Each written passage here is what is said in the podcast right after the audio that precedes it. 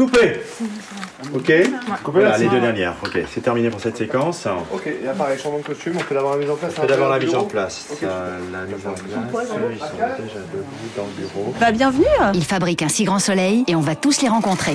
Direction Vendargue. Enchantée Merci. On est super content d'être là. Venez, je vous ai... Allez, on suit, on y va. Merci beaucoup. Épisode 22. Le Steadicam.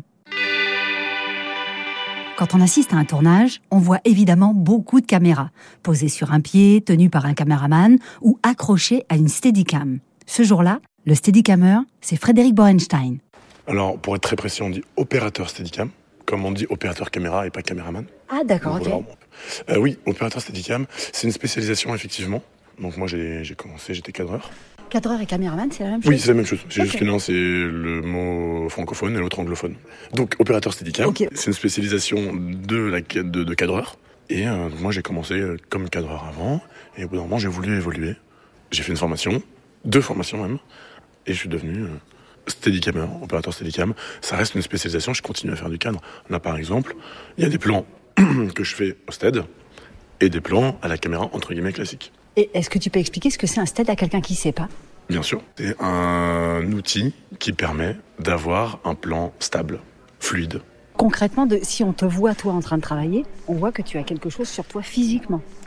Exactement. Il y a ouais. une espèce de truc de, un peu exosquelette, un peu chelou, un truc euh, qui est comme entre toi et la caméra. Alors, c'est marrant parce que tu dis donc en- euh, entre moi et la caméra, et moi je dirais tout l'inverse. C'est vrai que souvent on a tendance, quand on fait du stead, à avoir l'impression que la caméra justement fait partie de soi en fait. On est tellement attaché. C'est-à-dire que il y, a trois parties dans un steadicam. Le harnais, le gilet, le bras, donc qui part euh, du, du harnais, le bras, et au bout, le sled. Le sled, c'est cette sorte de bâton qu'on voit en longueur, avec l'écran, les batteries en bas et la caméra en haut. Et en fait, le principe physique est tout simple.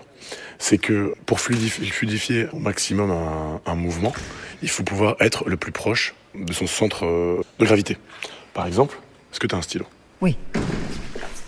C'est tout bête. Tiens. Le, le centre de gravité d'un stylo, il est au centre. Oui. Voilà. Si je prends là, il bouge dans tous les sens. C'est-à-dire là, d'un côté, Si je prends pas au centre de gravité, ouais. loin, il bouge dans tous les sens. Si je prends au centre, il bouge plus. il bouge plus. Et c'est exactement la même chose avec un stead. Avec un stead, on s'est dit, le centre de la gravité de la caméra qui est dans la caméra qui est au centre, on ne va pas l'atteindre. Et donc on va le décaler. Et donc on va mettre un contrepoids En bas, en bas, donc on va mettre la caméra au-dessus. On met un contrepoids en dessous, et donc le contrepoids, le contrepoids c'est les batteries et l'écran et le moniteur. donc pour qu'il y ait le même poids en haut et voilà, au-dessus. en gros après ça se règle, et ça nous permet de prendre le sled au milieu et de bouger dans tous les sens. Quand on le voit, c'est hyper impressionnant. La caméra, elle est comme effectivement, on a l'impression que t'as- c'est une espèce de prolongement de toi. Non. Il y a un truc d'une, comme un danseur, quoi. Il y a souvent ce parallèle qui est fait ouais, entre euh, le- le- la danse et le steadicam. Moi, quand j'ai fait ma formation, quand j'ai commencé à apprendre, un des premiers trucs qu'on m'a dit, c'est au stead, tu cadres pas avec les mains, tu cadres avec le bassin.